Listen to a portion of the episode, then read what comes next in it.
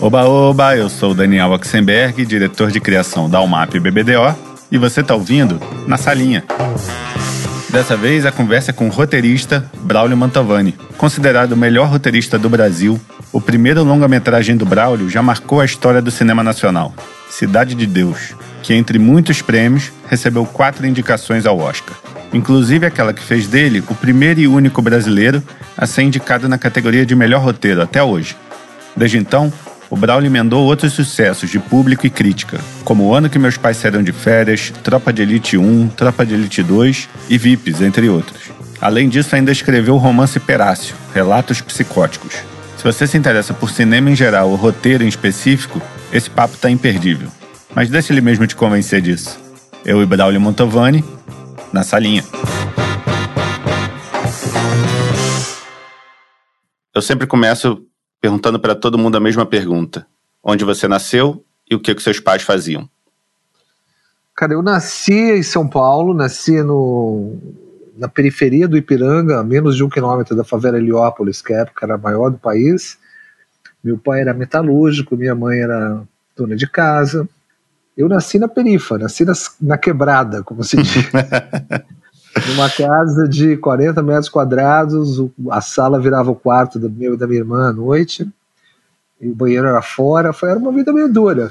Não era, digamos que o que eu faço hoje não era um, não estava no horizonte da, da molecada ali com quem eu conviver, né? Uhum. Onde eu cresci ali assim, você aprendia uma profissão no colegial, né? Que foi o meu caso. Meus pais me obrigaram a estudar numa escola técnica. Eu me formei técnico, eletrotécnico. Olha. É, nunca fui buscar o diploma.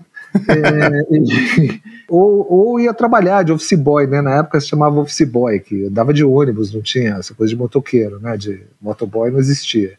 Uhum. É, eu, meu pai sempre achou muito importante estudar, apesar de, de ser um cara sem formação intelectual, assim, minha mãe também. É, sempre teve muito livro em casa, eu sempre li muito, talvez por isso fiquei míope muito cedo. Uhum. É, e eu era também um, um, muito desajeitado com esportes, não gostava de brigar, sabe? Era um ambiente mais violento. Né? Tinha essa de na pipa virava briga, caía balão, todo mundo ia correr atrás briga, eu ficava longe, assim, eu não, não, desastre nos esportes, tanto que eu que eu, eu era goleiro, né? Goleiro naquela época era sempre quem não sabia jogar, né? ainda deve ser um pouco assim, né? É, mas isso, eu descendente de italianos, migrantes pobres italianos, e eu, foi, eu nasci assim, esse é o seu começo, assim, mas eu, eu, eu, eu sempre gostei de escrever, e muito de ler, lia pra caramba, uhum. e, e, sempre gostei de escrever. Quando eu tinha 13 anos, eu disse para os meus pais, eu, eles tinham feito um sacrifício, que era pagar um cursinho preparatório para eu entrar numa dessas escolas é, que chamavam na época colegial técnico, né? que hoje se chama ensino médio, né? Uhum. Eu fiz o cursinho, mas aí eu percebi antes de, pouquinho antes de fazer a prova, que putz, não era minha onda, eu era péssimo em matemática. É, apesar de gostar, eu amo matemática, assim, uma coisa, eu adoro ler livros sobre matemática, mas eu não tenho, eu tenho, acho que eu até descalculei, eu tenho uma dificuldade enorme de fazer contas, enquanto de dividir só com calculadora. é, e e aí, eu, mas eu ia muito bem em português. Eu sempre fui muito, fui muito bem em português. E as minhas redações eram muito elogiadas pelas professoras, que algumas vezes liam as minhas redações em voz alta para a sala uhum. e as pessoas riam. Então, quando eu estava no, no, no, no, último ano do. Aquela época era o ginásio, né? Os, o oitavo ano né, do, do, do, ensino, que é um ano antes de você ir para o colegial, que eu estava fazendo esse cursinho para ir para a escola técnica e eu começou a acontecer isso das, das professoras lerem, professor de português, né? Ler minha, uhum. minhas redações e aí a sala ri, assim, as pessoas começaram a rir, riam, reagiam é, e começaram a me tratar diferente. Eu falei, cacete. Aí eu falei para os meus pais, ah, não vou fazer mais esse, essa prova não. eu, eu, não quero ser engenheiro no futuro, eu não quero aprender uma profissão para trabalhar em fábrica, eu detesto isso. Eu quero ser escritor. Aí eles, o quê? Você quer morrer de fome? dá pra imaginar. a minha mãe me levou assim na, na para fazer as inscrições assim para garantir que eu fizesse, né? E eu acabei entrando e fazendo esse colegial que era, era período integral, era assim, era o pior aluno, era um desastre, mas aguentei. Falei, bom, bom para formação de caráter, digamos. e aí quando eu quando eu, eu me formei, é, eu cumpri lá o estágio, mas nunca fui, nunca fui buscar meu diploma. Eu, falei, eu vou, eu já nessa época, já quando estava no último ano, eu comecei a fazer teatro, uhum. fazer teatro de rua como ator, amador, né? Depois com um grupo de teatro. Eu tinha vontade de ser jornalista, porque eu gostava de escrever. Eu, ah, mas eu era, eu, eu era nesse grupo de teatro, era ligado a uma sociedade cultural lá, no, lá em São Bernardo. Era muito, era na mesma casa onde estavam fundando o PT, assim na mesma casa. Nos fundos eram os caras do PT, na frente era a Sociedade Cultural ligada ao Sindicato dos Metalúrgicos, era um teatro muito engajado politicamente. É, a gente estudava Brecht, era muito bacana. Eu era o caçulinha, assim, né? não tinha nem 18 anos ainda.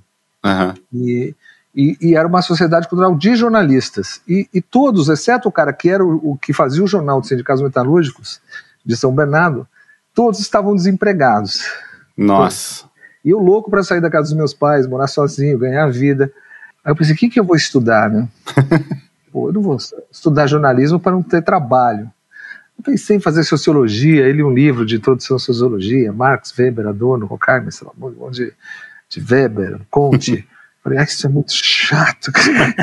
aí, eu, aí eu não sabia, na hora de fazer a inscrição para vestibular, o que que eu, no que, que eu me inscrevo. Eu peguei os meus livros do cursinho, estavam cadernos do cursinho, né, pré-vestibular, todos em branco, assim, não estudei nada, né.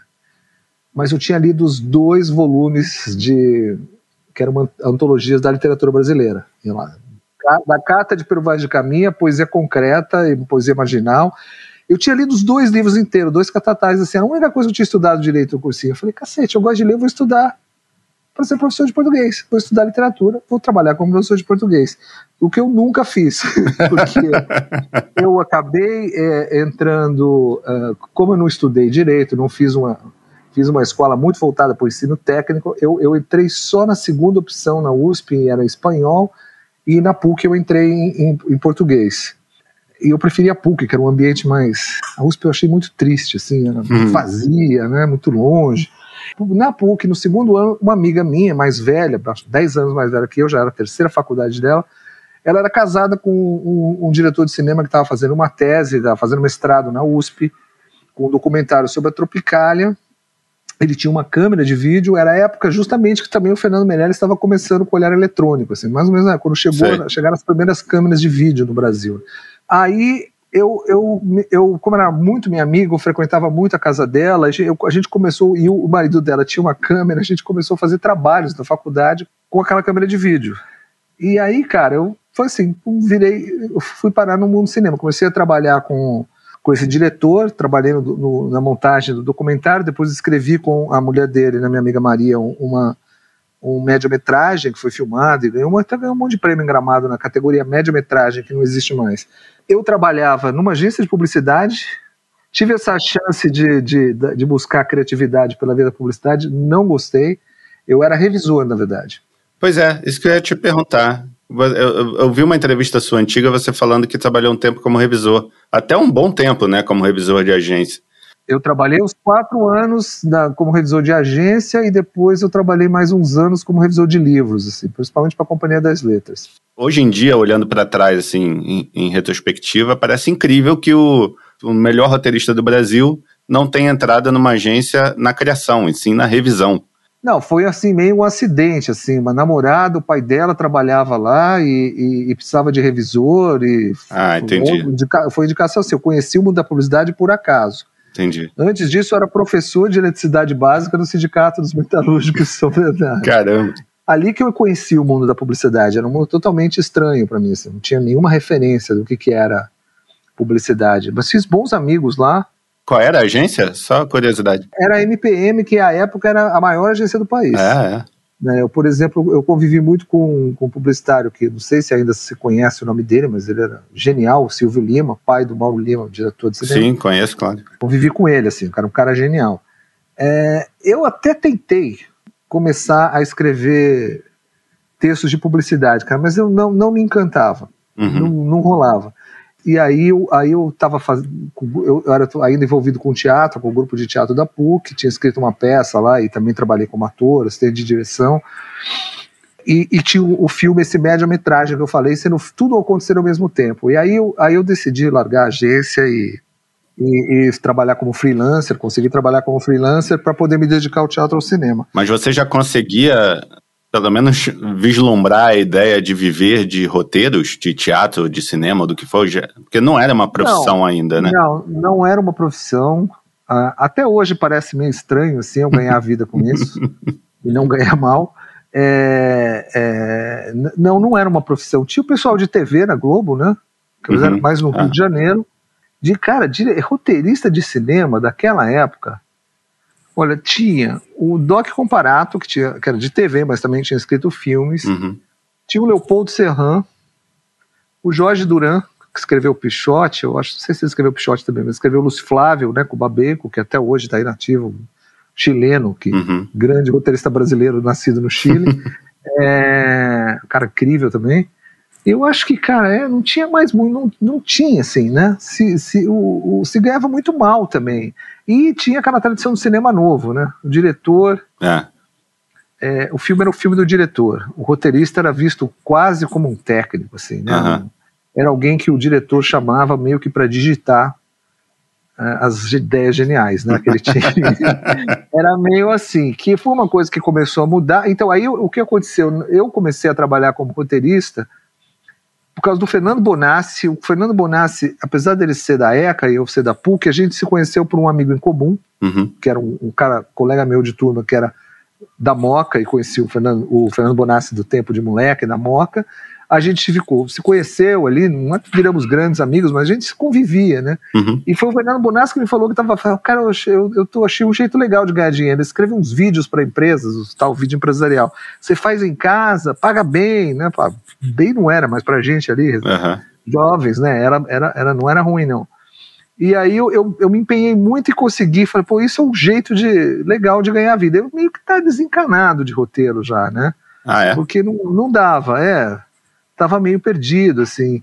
E, e, comecei a escrever roteiros, mas eu, o que eu, aí eu estava mais querendo voltar ao teatro. Eu tive uma breve passagem pela Folha de São Paulo como jornalista. Hum. Durante uns seis meses eu trabalhei lá na Ilustrada. E aí eu, eu tive a oportunidade de entrevistar o Gerald Thomas. Uhum. E ele ia montar, ele ia montar uma peça do Nelson Rodrigues no La Mamba, em Nova York. Aí eu falei, posso fazer um estágio com você? Ele pode. Aí eu fui para Nova York para ficar três meses, fiquei dois anos. O estágio nunca aconteceu porque ele foi dirigir uma ópera na Alemanha, mas eu morei um mês ali no teatro, no, no apartamento que tinha em cima do La Mama para para atores, e ali eu meio fiquei perdido em Nova York, o que, que eu vou fazer aqui? Dançou meu estágio, eu fui atrás de um, de um diretor é, experimental que ganhou o Oscar acho que em 83 com um filme chamado Tango, um polonês chamado Zbigniew Rybczynski. Ele, ele, tava, ele era muito conhecido no Brasil naquela época, a gente tinha ganhado um Fest Rio, que era o nome do festival do Rio à época. Uhum. Com, com, era, um, era um vídeo, eram, eram uns turistas americanos visitando a famosa cena do Coraçado Potemkin, do Eisenstein. Hum. É, era a cena, mas tinha por efeito ali, né? Uhum. famoso chroma key, né? Os turistas passeavam ali. Esse filme ganhou, eh, ganhou festival. Ele tinha ganhado o Oscar em 83 com, com um curta genial chamado Tango, que é impressionante. E eu fui, cara, eu liguei na cara de pau, falei, eu sou do Brasil, falo inglês mal pra cacete. É, posso ir aí, ver um dia como é que é, como é que rola aí, como é que são as filmagens. Ah, a gente está conversando uma coprodução, vem aí. Acho que tinha uma simpatia pelo Brasil, porque ele tinha vindo, ganhando. É, legal. Aí eu fui lá, eu falei, pô, estavam começando realmente, eles tinham feito um, um, que ganhou até o Emmy de efeitos especiais esse. Era um especial de uma hora para PBS chamado Orquestra, The Orchestra. É, e aí eu, eu, eu, comecei carregando o cabo. Eu falei, posso fazer alguma coisa? Comecei a carregar o cabo da câmera. aí, é, depois de, sei lá, uma semana e meia, duas semanas que eu estava indo lá todo dia, e fazia de uhum. tudo. Né? Ficava ali, estagiário não remunerado eu falei para ele, eu cheguei para ele e falei, Zbiga, amanhã eu não vou vir porque eu preciso levar uma pessoa para o aeroporto que veio me visitar, mas depois de amanhã eu tô aí. Ele, Braulio, you have to come, I need you here. Fui direto na coordenadora de produção. Olha, eu não ia vir amanhã. Fui falar isso para o Zbiga, ele disse que eu tenho que vir. Tenho que vir, será que eu também não tenho que ganhar alguma coisa? Aí eles começaram a me pagar 200 dólares por semana e eu virei assistente dele. Aí eu fiquei lá, virei assistente de câmera nesse primeiro trabalho e depois trabalhei, fiquei dois anos lá, mais ou menos, ilegal, inclusive, visto vencido. E não era o tempo todo, né? Também fiz faxina, fiz aquelas coisas que, que, que a gente brazuca faz para sobreviver na gringa, né? E nessa época você nem imaginava escrever? Não, eu escrevia muito, eu escrevia, eu comprei uma máquina de escrever elétrica, não tinha dinheiro para é. comprar um computador, que já tinha computador nessa época, mas escrevia contos, escrevia o que me dava poemas, roteirinhos, o que me dava na cabeça. E aconteceu que eu comecei a cansar mesmo de daquela vida de estúdio também, porque não é também a minha praia, né? Parece muito trabalho de verdade. Né? Aí eu falei que, eu, olha, eu, eu, eu, eu tava casado com uma. Casei até por causa disso, uma brasileira, filha de espanhóis, que ia para a Espanha de qualquer jeito. Ia terminar, estudou moda lá, ia terminar o, o estágio dela e ia mudar para Madrid. Aí eu falei, putz, vou com você. Vou com você. Aí falei, ó, não vou mais. Ah, os Big, pô, mas você, agora que eu ia te colocar no som, falei, cara, mas eu quero voltar a escrever. E é? fui para Espanha sem ideia na cabeça e com poucas coisas na mão. é, e lá, cara, tinha um. Mas eu tinha feito um contato, tinha um, um chileno que tinha visitado o estúdio do Sbig, que tinha uma, uma produtora de efeitos especiais também, de pós-produção. Uhum. E, e, ele falou assim: ah, eu, aí o Sbig falou: ah, ele tá indo pra Espanha, tá indo pra Malha, ah, me procura, não sei o que, me deu o telefone, quanto meet. A gente é amigo até hoje. E, e ele lá, quando eu cheguei na Espanha, ele também ele me contratou. Eu trabalhava com ele escrevi, aprendi a escrever em espanhol, ali meio na raça também. Eu participei da equipe com, com, essa, com essa empresa, com essa produtora, chamava Daiquiri, que ganhou para fazer uma vinheta, a vinheta de abertura dos, dos Jogos Olímpicos de Barcelona, da TV Olímpica. Tinha a TV Olímpica e tinha, um, tinha uma, uma vinheta de abertura, que foi um, um concurso, e era um uhum. concurso que tinha a ABC, a NBC, sei lá mais quem, e a gente ali pequenininho, a gente ganhou. Eu estava na equipe de criação dessa vinheta. E lá eu fiz um, um, mestrado de roteiro de cinema, um mestrado desses lato senso, né, um curso de um ano acadêmico. Me empolguei, cansei da Espanha também, não tinha trabalho lá, fiquei muito duro, falei, vou voltar para o Brasil, voltei meio com uma mão à frente e outra atrás, e voltei, eu tinha trabalhado oito meses, na verdade, como roteirista de vídeo empresarial antes de sair do Brasil. Voltei uhum. achando que ninguém ia lembrar de mim. A hora que eu comecei a ligar, oh, vem cá, tem trabalho aqui. Eu não hum. parei mais de fazer vídeo empresarial. Fui para educação, é, para TV educativa, escrevendo no Telecurso 2000. Foi assim que eu fiquei, conheci o Fernando Meirelles e fiquei amigo dele. Ele era consultor no, no Telecurso ah, 2000. E, e aí um dia o Fernando falou: Você não quer.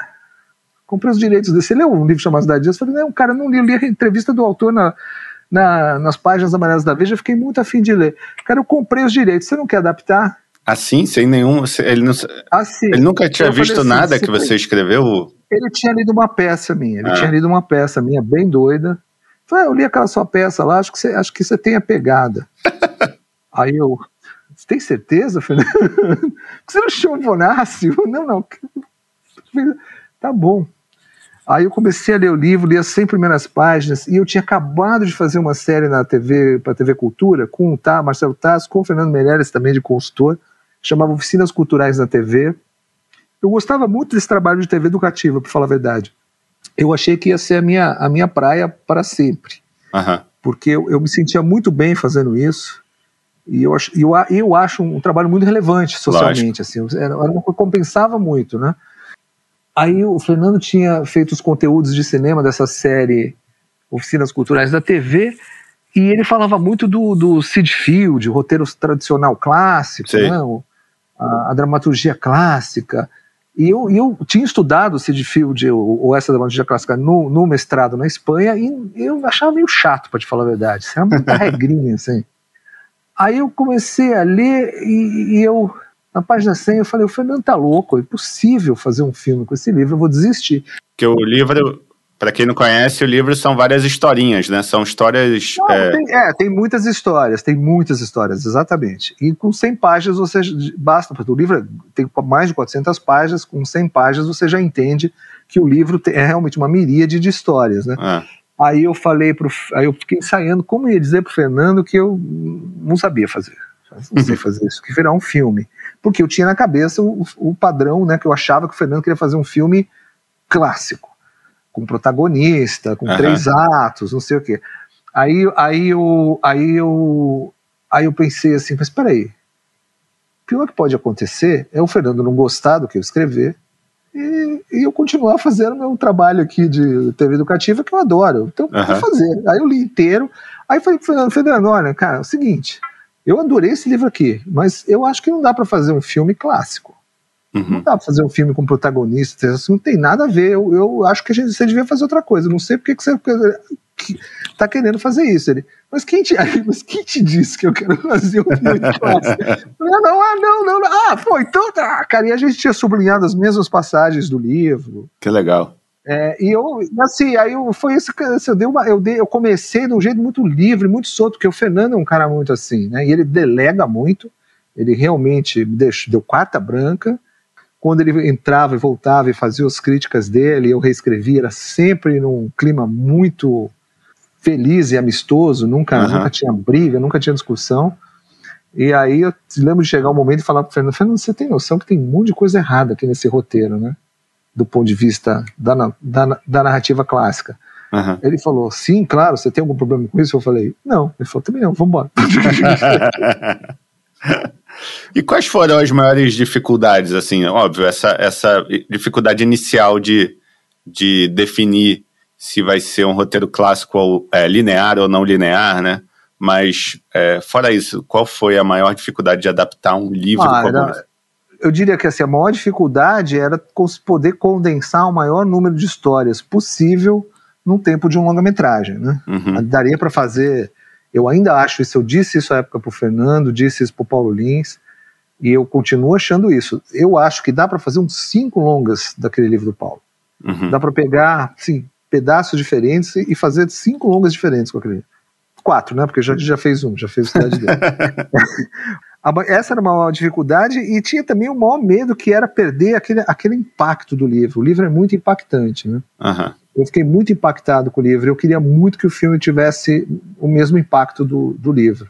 Entendi. É, é mas isso não diria que é uma dificuldade, é um medo. Eu, eu não tive tempo de pensar muito. Teve, essa coisa foi interessante também, como a gente é, não controla a vida, né? As coisas vão acontecendo e você ou, ou pega o barco e vai, ou você fica no, no porto olhando o barco embora, né? Uhum. É, o Fernando, quando ele me chamou, ele falou que precisava escrever o, o, o roteiro nas leis de incentivo. Uhum. E aí e, o prazo era meio exíguo, assim, não tinha, tinha um pouco mais de dois meses para ler o livro e escrever um primeiro tratamento.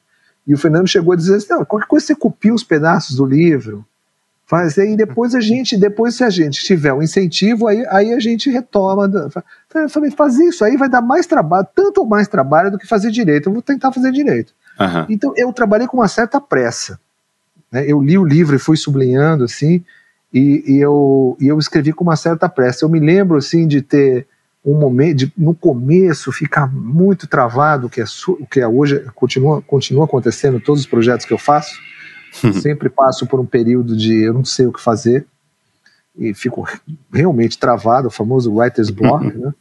Eu lembro que eu gostei, porque eu gostava, eu gostei muito de um trecho do romance que tinha, eu já sabia, assim, eu já tinha separado muitos momentos que eu tinha uma intu, intuitivamente, assim, eu já tinha, já tinha uma noção de como eu podia conectar diferentes partes da história para formar um, um todo coerente, assim, narrativo mas eu estava muito obcecado com um capítulo do livro que é a narração de um churrasco entre bandidos na, na favela, que o Paulo Lins fez uma coisa incrível. Tem muitos narradores, né? É polifônico o livro do Paulo. Tem, uhum. tem narração em primeira pessoa, tem narração em terceira pessoa. E nesse caso era uma narração em terceira pessoa onisciente. O narrador estava narrava um churrasco do ponto de vista de um galo que via as galinhas sendo ali depenadas. Uhum. E, e, ele conta tudo assim. Então o galo, o galo notou, o galo percebeu, o galo, o galo entende que vai virar. Uhum. Ele vai para a panela, ele está com a pata amarrada no barbante, ele vai, entende que ele vai ter o mesmo destino das galinhas e foge. e eu gostei muito desse capítulo do livro. E fiquei, mas caramba, eu queria muito colocar, colocar isso no roteiro. Mas que eu vou fazer um voice, voice uma voice over, né? Uma voz em off narrativa, narrativa do, da voz do galo? Vai ficar, mas completamente ridículo. Né? não, não, é uma animação, né?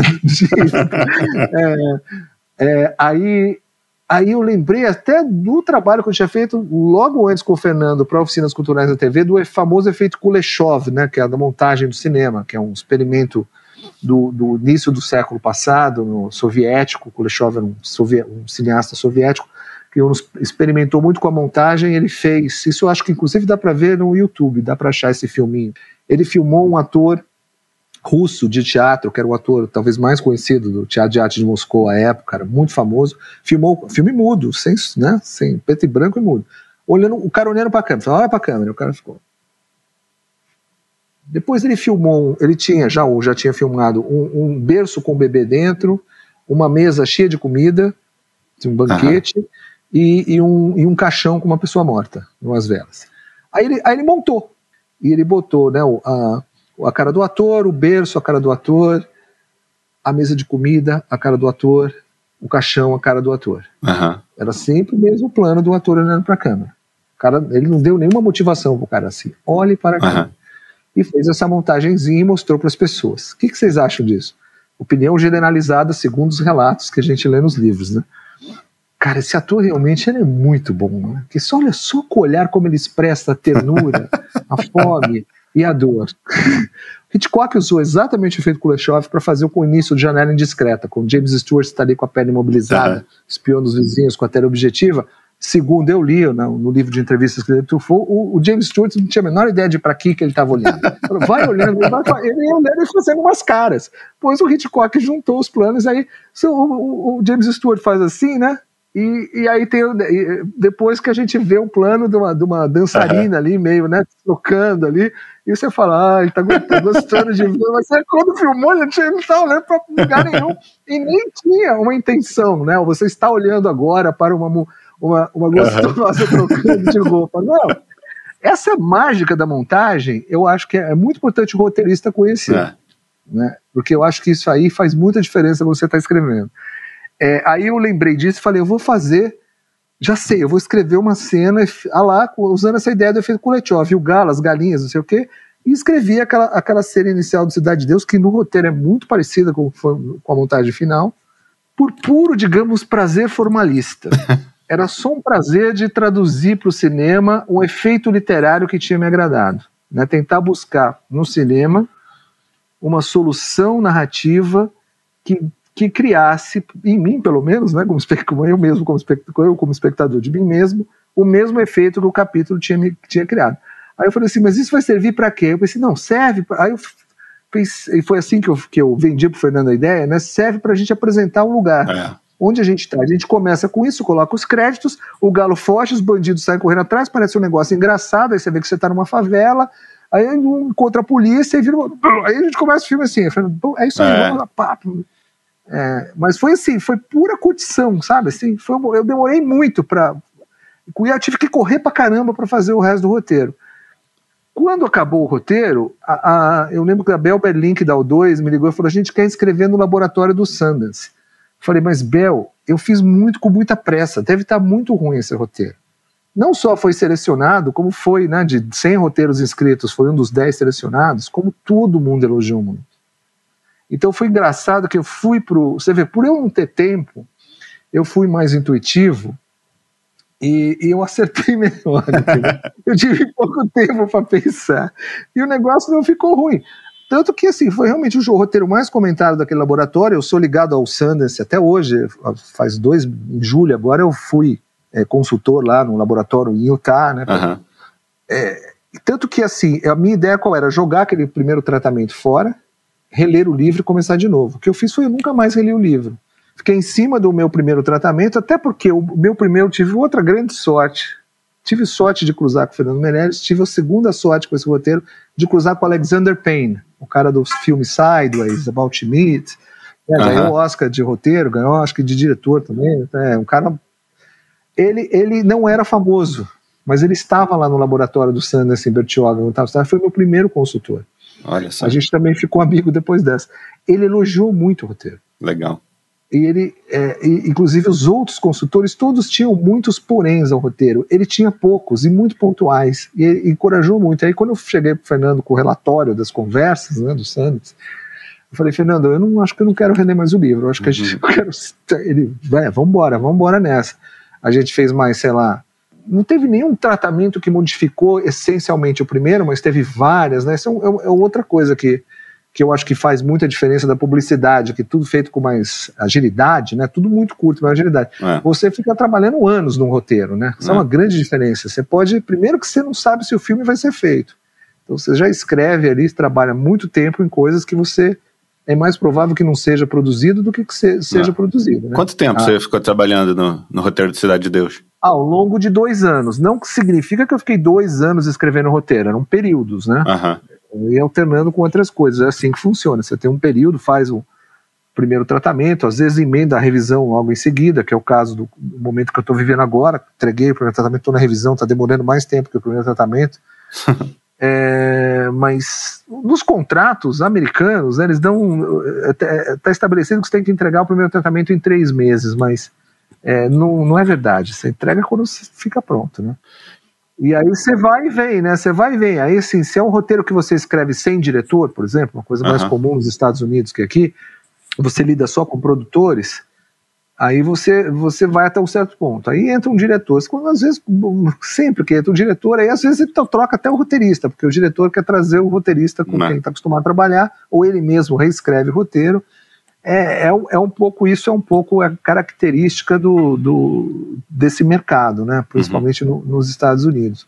Mas é, pode levar anos, cara, mas são anos assim, não que você fique quatro, cinco anos trabalhando no mesmo roteiro, o tempo todo. Mas é possível que você fique ao longo de cinco anos trabalhando no mesmo roteiro, né? Vai, vem, vai. Vem. Mas você consegue escrever mais de um roteiro ao mesmo tempo?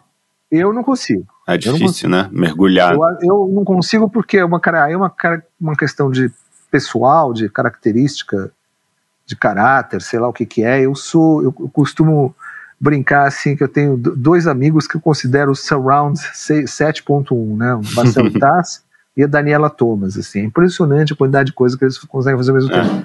Eu sou um amplificador mono a válvula. eu toco um canal. Mas a música fica boa. É, toca exatamente, bem. toca bem. Mas eu, eu consigo, assim, digamos, em fases diferentes, ser assim, eu estou trabalhando num roteiro, é, que é o primeiro tratamento, e precisa reescrever né, um, fazer uma, um polimento final para filmar um outro roteiro, eu consigo assim, eu digo, olha, eu preciso de um tempinho para chegar até um certo ponto no roteiro que eu estou fazendo, aí eu consigo deixar de lado, aí eu vou lá, faço aquela revisão e volto para outro. Eu me atormenta muito fazer isso, mas eu consigo. Entendi. É, eu prefiro fazer uma coisa, e, mas é, é inevitável que você tenha que mexer. Agora, começar dois. A minha mulher, que é a Carolina Coach, que é, que é roteirista também, né? ela, ela, ela tem uma. Ela, ela, ela, ela, explica isso de um jeito muito interessante. Ela fala assim: não, que fica um pessoal morando na nossa cabeça. Uhum. Então, assim, não dá para chegar um pessoal novo sem esse pessoal aqui se mudar. é. Então, assim, é, começar, por exemplo, dois projetos do zero como roteirista, para mim é absolutamente impossível. E eu, eu tive essa formação, uh, ainda que não foi uma formação acadêmica, não foi uma formação profissional de ator, mas eu, eu fiz teatro ao longo de, lá, dos 16 aos, aos 25 anos, eu, eu, eu fiz teatro. Eu, eu, eu funciono muito como ator quando eu estou escrevendo, assim. Entendi. Tanto que, eu, tanto que eu não fico muito sentado, assim, eu ando pra caramba, xingo. É, eu, eu, eu dou uma interpretada, assim, eu, eu faço aquele trabalho de, de, de, ator, de tentar entrar no personagem. Entendi. Para escrever, entendeu? Eu, eu se o personagem é um cara horrível como o Zé Pequeno, naquele momento que eu estou escrevendo as cenas do Zé Pequeno, cara, eu sou horrível como o Zé Pequeno. Uhum. Não literalmente, né? Não saio dando tiro em ninguém, mas eu, quando eu escrevo, eu, eu, eu não tenho julgamento moral assim. Eu agora eu sou o Zé Pequeno, o Zé Pequeno não tem julgamento moral. Ele atira e mata e pronto, resolveu o problema. É. Né? Eu, eu faço isso muito para escrever. E isso requer uma dedicação Cara, como é que você vai fazer isso? Num filme já é difícil, porque são muitos personagens, né? Você tem que ficar entrando e saindo de vários personagens. Imagina duas histórias. É. Né? Eu não consigo. Tem uma cena no Cidade de Deus que eu até tenho curiosidade, que é uma cena chave né, do filme, que é o, a famosa cena do. É, que falou que a boca é sua, né? Que ela. Ela tem várias funções né, dentro do roteiro. Ela hum. se repete três vezes sobre diferentes pontos de vista. Ela serve para explicar o contexto da boca, explicar, é, dar um desfecho na história do motel, né? Mostrar que foi o, o Dadinho que acabou, matou todo mundo no motel. E serve para seguir a história do Buscapé também. Foi difícil chegar à conclusão que essa cena que essa cena deveria ter esses flashbacks todos, ela ser essa bifurcação ah. de um monte de histórias juntos. Cara, vou ser honesto com você. Primeiro que eu não me lembro bem, né? Faz muito tempo. Mas o quê? 20? Que, é. Eu acho que foi em 1998 que eu escrevi o primeiro tratamento de Cidade de Deus, 1998. Então é difícil eu me lembrar de, de detalhes assim. Mas, para ser honesto com você, a minha sensação é de que eu não pensei em nenhuma dessas coisas que você falou agora, enquanto eu estava escrevendo. É, eu fui seguindo meio a musiquinha que eu estava ouvindo na minha cabeça, entendeu? Entendi. Eu sabia que o filme ia ter as três épocas. Eu achei que seria legal dar a sensação de que o, o Dadinho tinha morrido no hotel.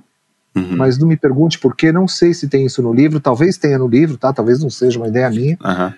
A, a coisa da boca era uma coisa que o Fernando queria muito fazer. Ele falou: queria contar a história da boca, porque assim, no livro, a história da boca, imagina, são umas 200 páginas só imagina. de história da boca, entendeu?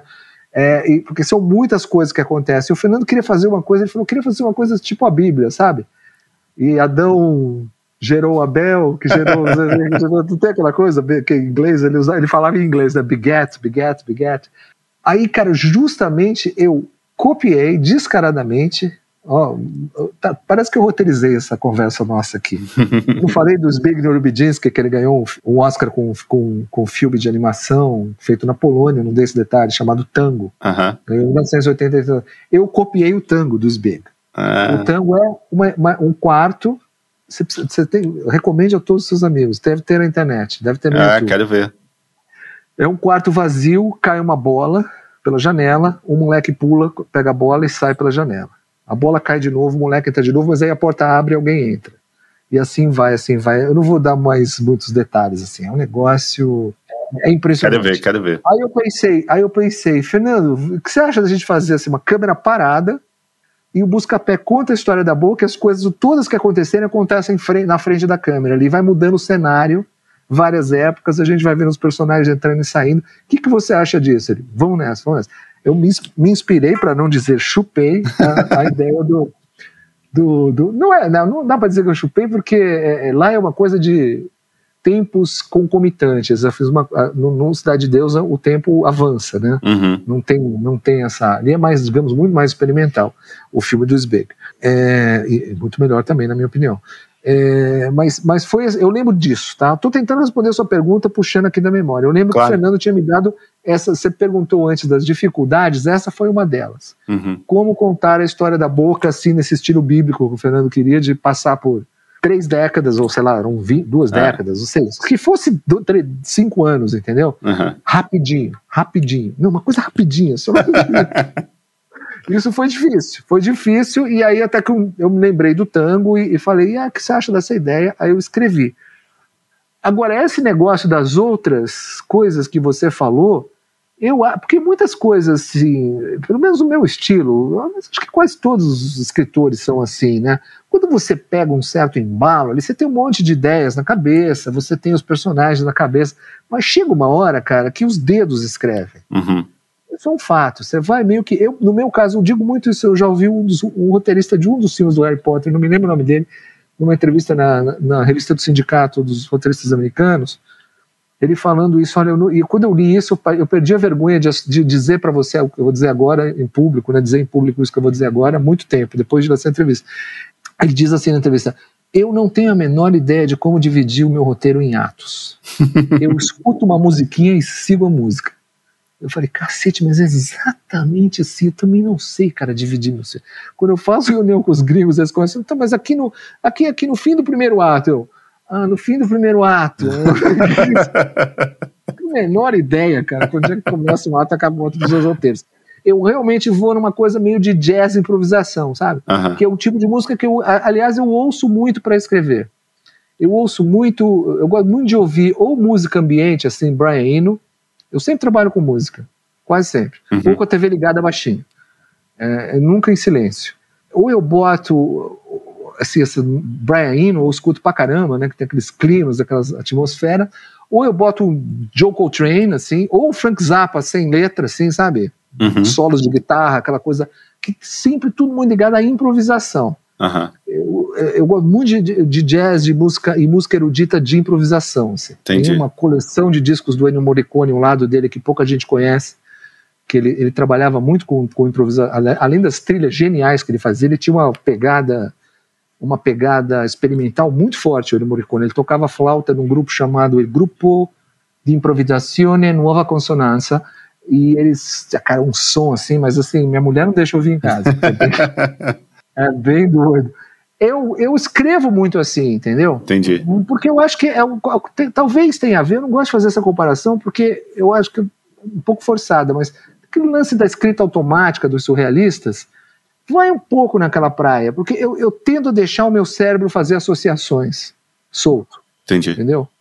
Eu, eu não fico me controlando, mas eu faço depois de uma revisão, eu tento ver se está funcionando. Porque às vezes na hora parece que funciona, depois você vai ler, tá uma porcaria. É, e muitas vezes dá aquela sensação, caramba.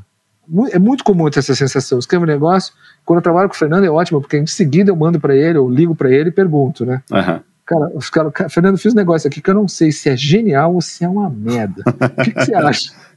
às vezes é uma merda, às vezes é genial. Então, é, é, eu, eu, eu, eu, pelo que eu me lembro, foi uma coisa do fluxo ali de contar a história, entendeu? Então chegou ali, o dadinho sumiu, não me sei porque, eu não, juro para você, eu não sei se eu. Se eu, eu acho que o dadinho também some no livro do Paulo Lins e reaparece depois. Entendi. Aí começava, né, aí o Cabeleira morre, que é a coisa que a gente esquece, o dadinho, né?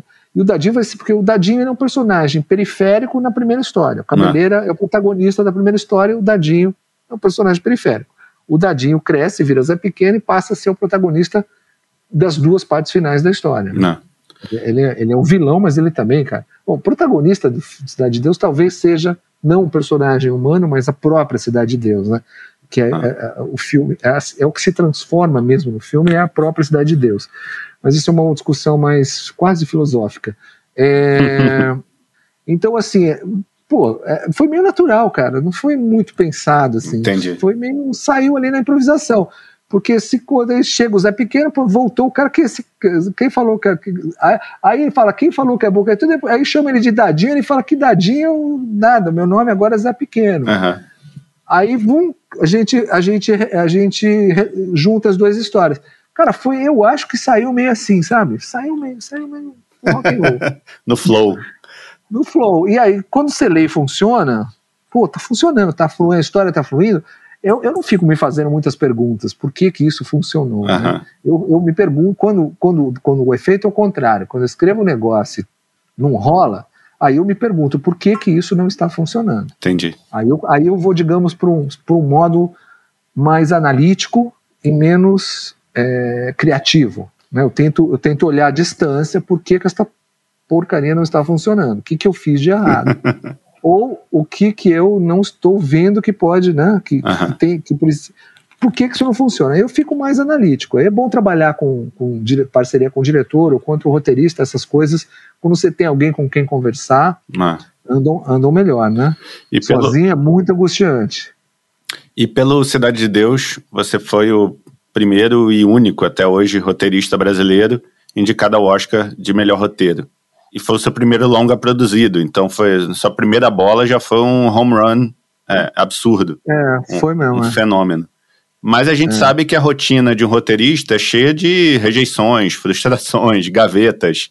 Como Sim. é que foi voltar para a vida real depois desse fenômeno que foi o Cidade de Deus? Cara, eu, eu acho que talvez por ter acontecido em um momento em que eu já tinha uma certa idade, quando, quando o Cidade de Deus estreou, eu já tinha 40 anos. Uhum. Ou quase, tinha 39, assim eu, eu, eu, eu, de certa forma, eu comecei nessa como roteirista profissional de cinema já um pouco mais velho.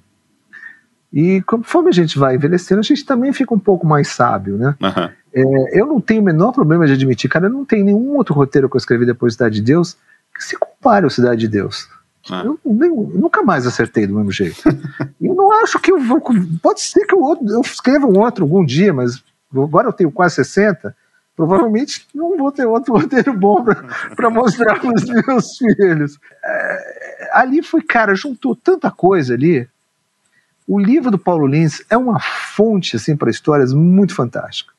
O Fernando Meirelles dispensa o comentário. Se você conhece ele, você sabe como ele é um cara genial de se trabalhar também, não só como artista, mas como ah. um ser humano. Assim, ele é um cara incrível. Uhum. É, o, o, Daniel Rezende também não tinha montado nenhum longa, ele montava publicidade e foi indicado ao Oscar e ganhou o BAFTA, né? E o César é outro cara também muito especial, o César Chanone. Acharam aqueles. Não, acharam assim, não foi sorte, foi muito trabalho de conseguir encontrar aqueles atores ali no, nas favelas do Rio, nos grupos de, de favela do Rio, ou mesmo que nunca tinham feito nada, né? Como é o caso do Leandro, que fez o Zé, o, Zé Pequeno, que arrebenta no papel. É. Juntou ali, cara, tantos elementos que, assim, eu não estou falando isso para dar uma de modesto que meu roteiro não é bom. Acho que o roteiro é bom sim, mas o roteiro, tanto que o roteiro mobilizou tudo isso, né? Uhum. Que fez esse filme ficar muito especial, entendeu? Eu acho que essas coisas raramente acontecem. O raio não cai duas vezes nesse lugar, né? é, Então, assim, o, o que acontece? O, o, voltar à vida real, eu vou te dizer uma coisa: o pior de tudo foi ter que trabalhar sem o Fernando. Quando eu trabalho, a gente já fez outras coisas juntos, né? A gente está trabalhando junto agora. A gente chegou a fazer logo depois da Cidade de Deus um outro projeto que acabou não sendo filmado também. É, eu, eu, realmente eu trabalho muito, muito contente com o Fernando Meirelles, é muito, Meirelles e é muito difícil é, eu, eu me sentir tão à vontade com outros, por mais que sejam amigos, por mais que sejam talentosos. É muito difícil eu viver esses momentos de euforia criativa que eu vivo com o Fernando, entendeu? Entendi. Para mim essa foi a parte mais difícil. Agora, frustração, cara, isso aí assim, é normal, né? É. é normal. A vida é muito feita cheia de frustrações. Então, é, eu tentei escrever um, um, um, eu produzi e escrevi um filme hiper experimental chamado Albatroz, não sei se você chegou a ver, que é um roteiro totalmente autoral meu, mas assim, o filme não ficou legal. Não, não, não deu certo. Não, acho que o roteiro também não deu muito certo. Mas foi uma delícia fazer, porque eu fiz, eu escrevi realmente. Eu tava lá na Globo, os caras me deixaram lá, falei, propus como uma microsérie, eles não gostaram. Eu falei, então isso posso fazer o filme? Posso fazer o filme com a Globo Filmes? Isso aqui a gente fez. Mas o sucesso de Cidade de Deus você experimentou depois de novo com Tropa de Elite, né? Ah, o sucesso, sim, né? O sucesso do Tropa de Elite 2, inclusive, foi uma, muito maior do que o de Cidade de Deus, né? Foi um negócio. Ah. O Cidade de Deus teve 3 milhões e meio de espectadores, que à época foi um recorde. Foi incrível, foi, mas o, o Tropa de Elite 2 chegou a 12 milhões de espectadores, ah. né? Foi um negócio. Sucesso, sim, mas eu não acho que o meu roteiro, que nem é só meu, é meu e do Padilha, né? O Tropa de Elite 2, uhum. a gente fez a quatro mãos. Eu que eu acho um roteiro muito bom, eu gosto muito mais do, do roteiro do Tropa 2 do que do, do roteiro do Tropa 1. Eu acho o roteiro excelente, mas eu não acho que seja um roteiro que tenha aquela energia Sim. selvagem quase do, do, do roteiro Cidade de Deus, né? Que, é. que, que, eu prefiro, se eu tiver que escolher, eu escolho Cidade de Deus. Até porque parece, parece que um, o, o Tropa não existiria sem o Cidade de Deus, né? Parece que é meio um. Eu não sei, sabe por quê? Talvez, eu, sem dúvida, o, até o Padilha, a gente ficou amigo antes do Tropa, do, do, Tropa 1. Tanto que o Tropa 1, quando eu entrei, já tinha três versões de roteiro, e eu só lia e ajudava. Eu fazia script doctoring com o Zé, né? Eu, eu uhum. lia as versões e, e, comentava com ele, até que uma hora ele, ele pediu para eu entrar, eu entrei e falei, mas eu vou mudar muito, hein, Zé? Você tá preparado? Não, faz. Tá. Aí a gente começou a trabalhar em dois, assim, eu escrevi, ele reescrevia, eu reescrevia, ele reescrevia. E era um roteiro completamente diferente, né? Do que foi, do que acabou então, Mas o, o, eu, eu, lembro que o Zé falou quando ele estava com o Tropa 1 que ele queria fazer. Eu quero fazer o Cidade de Deus da polícia, assim. o Goodfellas da polícia. Era uma, era, o Cidade de Deus era uma referência ah. para ele, assim como o Goodfellas, que eu acho que também acaba sendo uma referência para Cidade de Deus, é, do Scorsese. E ele já tinha feito o, o, documentário maravilhoso que é o Ônibus 174. Ah, sim, demais. Que foi ali, fazendo aquele documentário, que ele conheceu os caras do Bop e começou a descobrir esse universo do Bop. Entendi. Que é completamente maluco, né? Ah. Tão maluco quanto o universo do, do tráfico da Cidade de Deus, ah. ou até mais. Então eu acho que assim, a trajetória do Padilha, de qualquer maneira, levaria ele para a fazer o Tropa de Elite, mesmo que a gente nunca tivesse conhecido, mesmo que eu, eu e o Fernando nunca tivéssemos, e os outros, né, fizer, tivéssemos feito Cidade de Deus. Eu acho que ele ia acabar fazendo esse filme. Então ele, ele sim tinha essa coisa, mas, mas, mas eu tenho certeza que se não estivesse assistindo Cidade de Deus, o Padilha ia fazer, ele ia fazer Tropa de Elite. Uhum. Não, talvez o filme fosse muito diferente, mas eu, eu acho que ele era o caminho deles. E o, o, Tropa de Elite 1, até a Ilha de Edição, era um outro filme, né? O Capitão Nascimento era um personagem secundário, o protagonista era só o Neto, né? O Matias, não, não lembro. Era o Matias, Matias. era o Matias. E foi, sal, foi salvo, entre aspas, na, na ilha de edição, né? com vocês todos juntos salvando. Sim, sim, a gente trabalhou muito a, a, a, seis mãos ali, né? Daniel, o Zé e eu. Foi a verdade. A sequência foi uma questão de honra, assim, para você de fazer desde o roteiro certo? Não, ó, primeiro, voltando um pouco no, voltando um pouco no, no né, o que aconteceu no engraçado, às vezes a gente tem que ser mais careta mesmo, mais analítico. Quando eu li o, o, o, roteiro do Tropa 1 que o Zé tinha feito sozinho até então, já acho que era a terceira versão, eu, eu disse para ele, Zé, eu falei, o seu roteiro, segundo as normas clássicas de narrativa, tem um problema muito sério. O seu protagonista é muito passivo. Ele vai a reboque do Neto. Sim. Mas, cara, tá tão interessante esse universo aqui que eu acho que rola. E ele não mudou, e eu entrei no roteiro e não mudei. Uhum. E foi assim até o fim, e o filme foi montado. E quando as pessoas assistiam, era o Matias que narrava, falavam: olha, até o minuto 50 o filme dá um sono, mas a hora que entra o Capitão Nascimento, o filme fica demais. Aí, assim, essa, essa opinião se repetiu. Tem, é, para mim, assim, o que, que o, aí eu digo isso porque o que a gente fez no Tropa 1 foi um tremendo de um truque. Assim, uhum. foi, foi puro ilusionismo. Porque se você parar e analisar rigorosamente o filme, é, o protagonista do filme continua sendo o Matias. Ele se transforma. Ele é o, bom, o cara legal, o cara do bem, o cara que se é. tenta ser um bom policial e que se transforma num assassino. É verdade. O Capitão Nascimento é o mesmo cara. Ele entra aqui e sai aqui. Então ele não é o protagonista, mas nem a pau, entendeu? É. Só que o Wagner fez um. O Capitão Nascimento era um personagem pequeno no roteiro. O Wagner fez um negócio incrível, né? E assim, então, aí, aí vamos lá pro dois, né? Por que, que a gente, para se redimir, né? Não, aí, cara, quando o Zé me chamou para fazer, quer fazer o dois, quer ser meu sócio, quero distribuir o filme eu mesmo. Você quer ser meu sócio? A gente distribui, a gente ganha uma grana, porque a gente controla, porque não sei o quê. Eu falei, ah, Zé, cara, acho que não, né?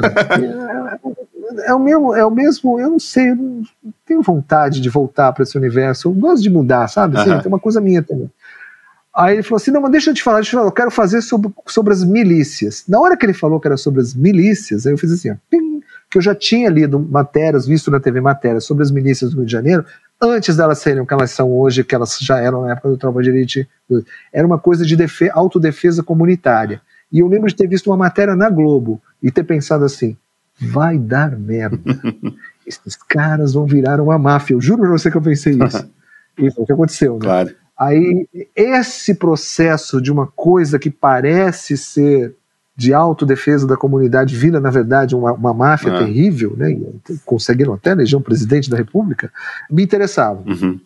Aí juntou isso com outra coisa, aí sim uma, uma certa coisa de redenção, que foi isso que eu falei antes. A gente tinha dado uma super enganada no Tropa 1, transformando o, o, o Nascimento em aparente protagonista do filme. Uhum. Foi, cara, mágica total, tiramos coelho da cartola.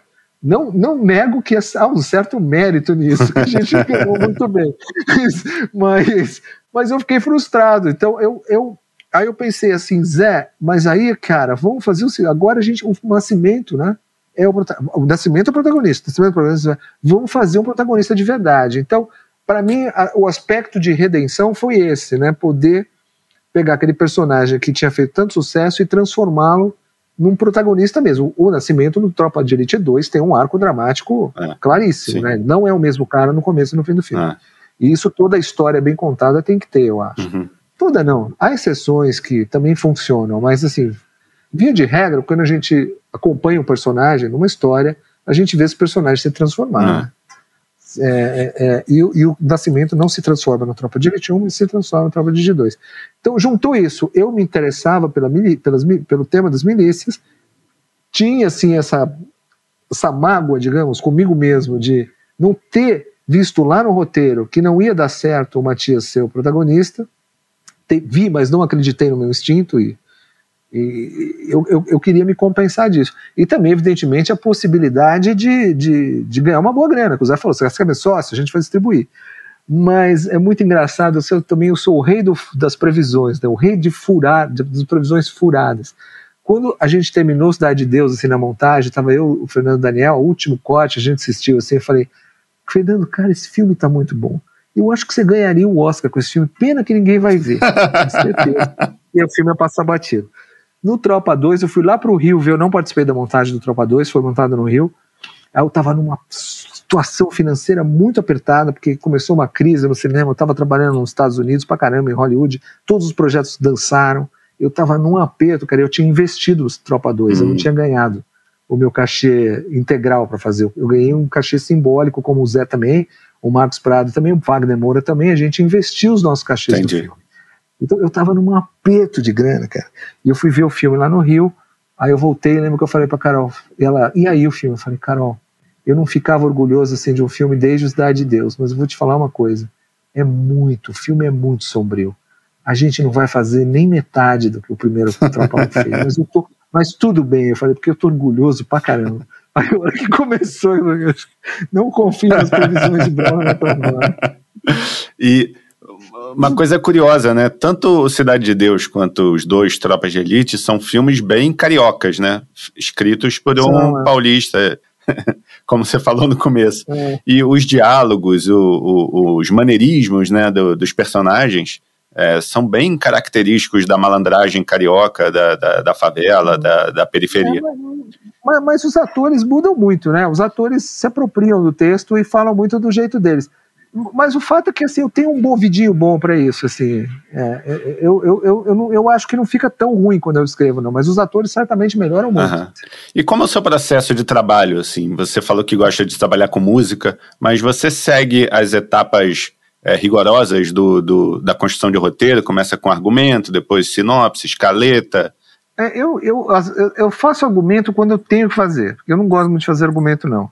Eu vou anotando, uhum. o, uh, mas se tem que fazer para fazer um pitch, né, para conseguir financiamento, para vender o projeto, aí eu faço. Uhum. Mas eu confesso para você que eu acho muito chato escrever argumento. Sempre me dá a sensação de estar escrevendo um conto mal escrito, sabe? se eu não precisar, se precisar fazer argumento, eu faço. Mas mesmo antes de fazer o argumento, eu faço o, o que eu faço sem argumento, que é eu vou, eu vou me apropriando da história, vou lendo sobre o assunto, vou pesquisando e vou anotando ideias, assim. Uhum. Eu uso muito cartõezinhos, assim, grudo no mural, sabe, com magnético. Sei, sei. Aí, e, e, uma hora começa a dar, as coisas começam a se juntar, né? E aí, se tiver que fazer o argumento, eu sento e escrevo o argumento mas eu prefiro pular a etapa, a etapa do argumento e ir direto para a escaleta, que é estruturar a história. Né? Eu perco bastante tempo estruturando a história. Então uhum. eu tenho cena, eu vou, eu vou, vou escrever na escaleta assim, que eu normalmente nem chamo de escaleta, eu chamo de monstro, porque algumas cenas têm duas linhas, às vezes está escrito assim: aqui tem que acontecer alguma coisa que eu ainda não sei o que é, e outras cenas estão completas, com diálogo e tudo. Entendeu? Se, se, eu, se vem a cena na cabeça, eu escrevo. Eu não falo, ah, não, vou escrever isso no roteiro. Não, pô, tá na minha cabeça, eu escrevo. Mas vai ser transformada, posso até jogar fora. Mas se tá ali, se eu tô vendo os, os personagens fazendo as coisas e dizendo já o texto, porque ah. eu, não, eu não vou esperar, eu registro. Então eu faço essa espécie de monstro. Do monstro eu faço a escaleta propriamente dita. Eu pego aquele documento confuso e vou resumindo tudo que eu escrevi em, em cartões, e colo no mural os cartões. E, e aí vou mexendo, aí vou vendo o que está sobrando, o que está faltando. E quando eu sinto que ali está tá um todo coeso, aí sim eu sento para escrever o roteiro. E pode acontecer muitas vezes de no meio do caminho eu ter uma ideia diferente, caramba, mas isso muda muito, dou um salvar como, né? para preservar o que eu fiz até aquele ponto e começo a mudar, entendeu? Porque aí se eu me arrepender, eu tenho pra, não perco o que eu fiz antes. Assim. Normalmente eu, uhum. eu, tenho muitos arquivos com o mesmo nome, só A, B, C, D, E, né, F. Chega até, até, até H já chegou. Não, chegou até M. Caramba. É, porque assim, eu, eu, como eu te digo, aí eu vou meio nesse esquema de improvisação de jazz, assim, entendeu? Uhum eu vou, eu vou, eu vou experimentando coisas. Se não dá certo, eu, eu abandono. Se dá certo, eu invisto mais. E durante muito tempo o cinema brasileiro foi dividido entre os cinemas comerciais, né, o, aquelas comédias é, que são talvez derivados das novelas, das pornochanchadas, é. enfim, e os filmes de arte, né, aqueles filmes que uhum. acabou também muita gente taxando o cinema brasileiro de chato. Uhum. E você parece ser de uma geração que tem, tem um compromisso com, com o lado comercial e também achou, achou um equilíbrio ali entre o, entre o artístico e o comercial. que uma coisa que os argentinos fazem muito ah. bem, né? O cinema argentino faz muito faz. bem. O que, que você acha que, que falta para o Brasil ter esse nível de cinema, esse seu padrão do cinema brasileiro? Pois, cara, eu não sei, porque honestamente eu não, eu, eu não tenho tanto assim autocontrole e autoconsciência do, do que eu faço. Eu, honestamente, quando eu estou escrevendo um roteiro, o público para mim sou eu mesmo. Eu não penso assim, uhum. o que, uhum. que as pessoas vão achar. O que, a, o que me interessa é assim, o que eu estou achando. Então, se está, se o que eu estou escrevendo está me fazendo rir, ficar tenso, me surpreendendo às vezes, como eu te disse, às vezes eu tenho uma ideia que fala, caramba, não sei se isso é genial ou se é uma porcaria. Uhum. Para mim, isso é o que importa quando eu estou escrevendo. Eu só sei funcionar assim. Você pode, pode de certa forma, pode ser até um defeito meu, porque é quase hedonista isso, né? É quase uma masturbação, assim. Eu realmente não consigo pensar o que, que o público vai achar. Eu não, essa não entra na minha equação, cara. Então, é, eu de fato, eu escrevo o que eu gostaria de ver na tela. Uhum. Para mim é isso, só isso. É, e, e às vezes é desagradável, né? Às vezes são histórias terríveis, às vezes é uma coisa engraçada. Mas, mas é assim, são coisas sempre que eu gostaria de ver. Pelo menos o primeiro tratamento, é, para mim é isso, né? Depois, uhum. né, evidentemente, filme é uma coisa coletiva entre o diretor, entre os atores, aí produtores, distribuidor, e aí começa, não, essa, algumas coisas, aí, aí, aí são os ossos do ofício, né? Começa a uhum. fazer concessões, é, é, absolutamente normal, quem não está preparado para fazer concessões não, também não, uhum. melhor escolher outra profissão, né? Mas assim, por isso eu não sei, eu, eu não sei dizer o que está faltando, entendeu? Talvez tenha até mais do que a gente percebe, e nesse momento que a gente está vivendo também, né, de pandemia, fica difícil fazer raciocínios mais complexos, assim, a gente vai para um estado meio primitivo, né, com, com situação, com esse presidente, com a pandemia, assim, a gente fica meio no modo sobrevivência, então é difícil pensar com clareza sobre as coisas.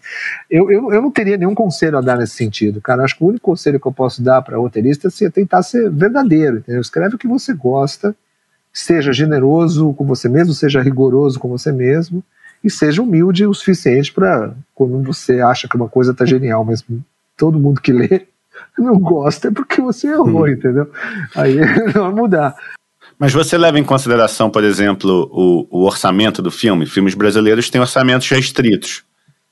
Na hora de escrever isso, passa pela sua cabeça? Sempre, sempre. Não, isso é fundamental. Ainda mais eu que trabalhei em sete pra caramba, né? Eu, é, exatamente. É, eu lembro que esse, esse média-metragem que eu escrevi lá nos anos 80 ainda, quando eu estava na faculdade, e eu trabalhei como assistente de direção também, tinha uma cena que era só o cara chegando com o carro, na, na, na porta, na, diante do, do, prédio da, da Amada, e ele estacionava o carro, atravessava a rua e, e entrava no prédio, e, e era uma noturna. Uhum. E, cara, e na hora de filmar, estava lá a Maria também, que era minha que era co-roteirista, estava lá comigo também. Cara, foi um tormento fazer essa cena, e aquela quantidade de luz, e o que custou tudo aquilo, né? Eu estava acompanhando também o orçamento, na época da Ibrafilme, cara, os orçamentos eram muito pequenos, tinha muita inflação, uhum. então a inflação corroía o orçamento dia a dia, né? Aí eu, aí eu vi aquilo, mas me deu. Primeiro, foi ali que eu comecei a falar, ah, no set de filmagem não é minha praia. Aí eu, aí eu, aí eu virei pra Maria e falei assim: Maria, que, que essa cena acontece à noite? Aí ela falou assim: Eu estava pensando a mesma coisa. Por que, que a gente escreveu noite? Se a gente tivesse escrito dia, essa rua é tranquila, ia ser fácil fechar. E, e já, a gente já teria filmado essa cena há muito tempo. Isso aí nunca, nunca saiu da minha cabeça, cara. Sendo que quando eu fazia é. essas séries Telecurso 2000, os meus roteiros tinha sempre o pessoal da produção sempre falava que os roteiros eram mais fáceis de decupar e eram mais baratos de produzir, porque eu aproveitava muito. Quando eu fazia uma coisa mais, criava uma coisa mais complicada, eu tirava até o bagaço do negócio. é, então, esse negócio, evidentemente, do orçamento é perene. Mas o fato é que, no primeiro tratamento, eu não penso muito nisso, não. Porque também não é legal você você se impor muitos limites. Você tem limites, ninguém, ninguém consegue fazer nada sem limites. Né? Não ter limites é, é, mais assustador do que ter todos os limites do mundo, porque se não, se não tem é. limite, você pode ir para qualquer lugar, também não sai nada, entendeu? eu, eu, não eu tento não pensar muito no primeiro tratamento, até porque eu não acompanho mais tanto também as inovações tecnológicas. Hoje em dia você consegue fazer coisas, né? É, que, que, que, você não faria há 10 anos, entendeu? Por um ah. preço muito menor. É, então eu ah. tento não ser muito assim, pão duro, como eu sou normalmente, eu tento ser menos pão duro do primeiro tratamento, fazer, oh, putz, isso aqui vai ser complicado. Não, escreve aí, e aí depois a gente conversa, né? É, mas, mas, aí, sim, no, no, segundo, terceiro tratamento é meio inevitável. Fala assim: olha, essa cena é, só dá para fazer se o diretor ou o produtor fala para mim: essa cena que você escreveu, a gente não tem dinheiro para fazer. O filme do Tonico Melo, Fips, que eu escrevi também. Demais. O Tonico, que é um cara bastante megalomaníaco, queria fazer, ele tá, aí, aí o filme tinha dinheiro da Universal, não sei o quê. Tinha uma cena que é uma história que, que o cara, o personagem real do, do Marcelo, né, o personagem real do Vips, contou, contava, né, que era ele tinha conseguido, tinha os, os americanos tinham um, na Colômbia tinha um caça e um helicóptero de guerra que patrulhavam o espaço aéreo e saíam caçando avião, é, jato de jatinho de narcotraficante iam lá falavam assim oh, baixa senão vai, vai, vai, vai vamos explodir né, era, era meio isso. E, e o cara diz que conseguiu burlar, era da, era da, da DEA, né, da Drug Enforcement Agency, é, conseguiu burlar essa, esse avião e esse helicóptero, é, que ele pegou um avião, um jato do normal, né, jato desses que, que o patrão dele, traficante, usava, mexeu lá, tirou não sei o que das turbinas, que fazia um barulho maior, pintou de preto, e aí e bolou esse plano que foi é, o avião uh, e o avião com a droga quando os, os caras chegaram, ele, ele dava, passava rápido, pertinho dos caras com aquele avião fazendo preto, fazendo muito barulho, e com isso ele assustou os pilotos do helicóptero e do caça da DEA, e os caras fugiram e o avião com a droga passou. Evidentemente isso é uma mentira, né? Tremenda, mas, mas no filme a mentira é parte do negócio. Claro. Então é legal. Essa cena, por exemplo, eu falei, Tunico, essa cena, cara, não dá. Como é que você vai filmar com caça? Cara, não, deixa pra mim, deixa pra mim. Eu falo com os caras, eu convenço os caras, eu consigo, eu sei como eu vou filmar. Ok, escrevi. A Universal, que estava financiando o filme, falou assim: Isso aqui, o orçamento dessa cena é maior que o orçamento do filme inteiro, porque a gente tem que fazer um filme inteiro. Esquece, não tem essa cena. Mas era legal pro momento do filme, aquela cena, que ele era preso e contava essa história para dois policiais. Aí, mais uma vez, né, no, no, no departamento copiar ideias alheias, eu tinha visto uma, uma, uma performance de teatro em Nova York do cara, não quando eu morava lá, isso foi, foi bem depois, é, numa visita.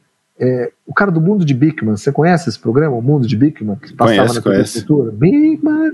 aquele, cara, é aquele cara é um ator fantástico. Ele contava meio uma, uma história do mundo com objetos. Ele tinha uma mesa cheia de cacareca, uhum. ia contando a história do mundo, pegando os objetos e não sei o que. Aí eu falei, Tunico, eu acho que eu tenho uma solução para nossa cena. E eu contei essa, como o cara fazia a peça e falei, e se a gente fizer o, o Wagner, né, Marcelo, o Wagner fazer o quê? Ainda mais, ainda mais, falei, ainda mais que o Wagner. Uhum. Gente, ele pegar assim uma, uma caneta, uma caixa de fósforo e ele contar essa história dos o, com os objetos. E tem uhum. essa cena no filme, o Wagner.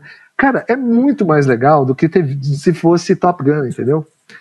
porque, porque ele vai contando e fazendo, e pega o, o isqueiro do cara, o cara fica bravo, já joga o cigarro, sei lá. Eu, eu, lembro que eu inventei umas ações lá engraçadas e o Wagner melhorou ainda mais, ficou muito melhor. As, tá vendo? Limites, às vezes, ah. geram soluções criativas mais interessantes, entendeu? Limites econômicos nesse caso, né? Total. É, então você tem que ter isso, né? É. Tem uma série no é. Netflix que é Os Filmes que Marcaram Época, você já viu? Ah, eu vi, eu vi ontem que entrou lá, mas eu não assisti, não. Pois é, tem um monte de exemplos assim, né, de problemas e restrições e proibições que viram uma, uma solução genial. Ontem eu estava vendo do Jurassic Park, que foi um cara que a ideia deles era fazer boneco, né, de todos os dinossauros, inclusive do tiranossauro. É. Só que era impossível fazer um boneco do tamanho de um tiranossauro aí, e que andasse ainda. Aí o, um cara lá falou: não, é, escondido, ele falou: não, acho que eu consigo fazer isso 3D. Ele foi lá escondido e salvou o filme. A tecnologia que não existia na época, ele criou. Então tem dessa, desses é. milagres assim. Agora entrando na reta final, duas perguntinhas. O que, que você ainda quer escrever que você não escreveu? Pode ser gênero, pode ser formato, qualquer Cara, coisa. honestamente, eu estou muito pronto para me aposentar. Eu quero escrever. eu publiquei um romance, um romance, e eu gostaria de publicar mais alguns antes de morrer. Eu só Então, quero escrever pronto. romances. Eu vou escrever roteiros ainda, porque eu tenho compromissos com alguns projetos e, e preciso pagar as contas. É, mas, mas, mas realmente, assim, em cinema eu não tenho mais, assim, um desejo, assim. Eu vou pelo que tá rolando, assim. O, o desejo mesmo, assim, eu, eu tenho vontade de escrever romances. Qual é o tesão do romance que tem de diferente de escrever um roteiro? Não sei, cara, mas assim, acho que é porque o, é o prazer do texto em si, assim, sabe? O texto, Entendi. a palavra pela palavra, assim. É, Ah. é o que eu tenho E a liberdade, né? Deve ter mais liberdade. Sim, também, né? Também. Então, ai, sim. Isso conta também. Isso conta, mas é uma coisa. ma- ma- Mas acho que antes disso veio a questão mesmo, é, sei lá, o, o fazer um mal, mal comparando, um cara, digamos, um pintor que decide que não, não quero mais pintar, eu quero fazer esculturas, entendeu? Entendi. É mais, é mais por aí, assim, é mais é, é uma coisa mais artística, mais estética que, que de liberdade ou não, entendeu? Porque eu acabo tendo uma certa. Sido de cada Oscar ajuda um pouco a vida, né? As pessoas tendem a. Quando eu estou muito convicto de uma ideia, estou trabalhando com mais pessoas, e se a minha ideia no, no emplaque, depois lá na frente, o que eu tava falei lá atrás, eu falei, tá vendo? Não adianta nada ganhar um Oscar, ninguém me escuta, mas eu tô sempre certo. De, de, de piada, evidentemente. Né? Estou sempre mais errado que certo, mas eu faço essa piada e não perco uma oportunidade. E para terminar, se você encontrasse o pequeno Braulio lá atrás, que conselho você daria para ele? Uh, tenta convencer os seus pais que você está certo. Fala pra eles que você pode ser, sei lá, professor. Eu era muito bom aluno. Tinha francês na escola pública na minha época, né? Tinha francês e inglês. E eu era o melhor aluno de francês da classe. Tenta convencer os seus pais que você pode ganhar a vida como professor de francês. eu daria esse conselho. Muito bom, sensacional. Sensacional, Braulio. Obrigado, hein? Fim de papo. Meu muito obrigado ao Braulio pelo papo, a todo o pessoal da Pante Áudio que dá aquele toque de Midas no som, a minha Carol aqui em casa, pela graça do silêncio dos filhos alcançado. E se você curtiu, já sabe, comente, like, share, aquilo tudo que eu sempre peço e você nunca faz. E se não curtiu, talvez podcast não seja sua praia. Já experimentou Zumba? Pode ser, hein? Valeu, até o próximo. Segue.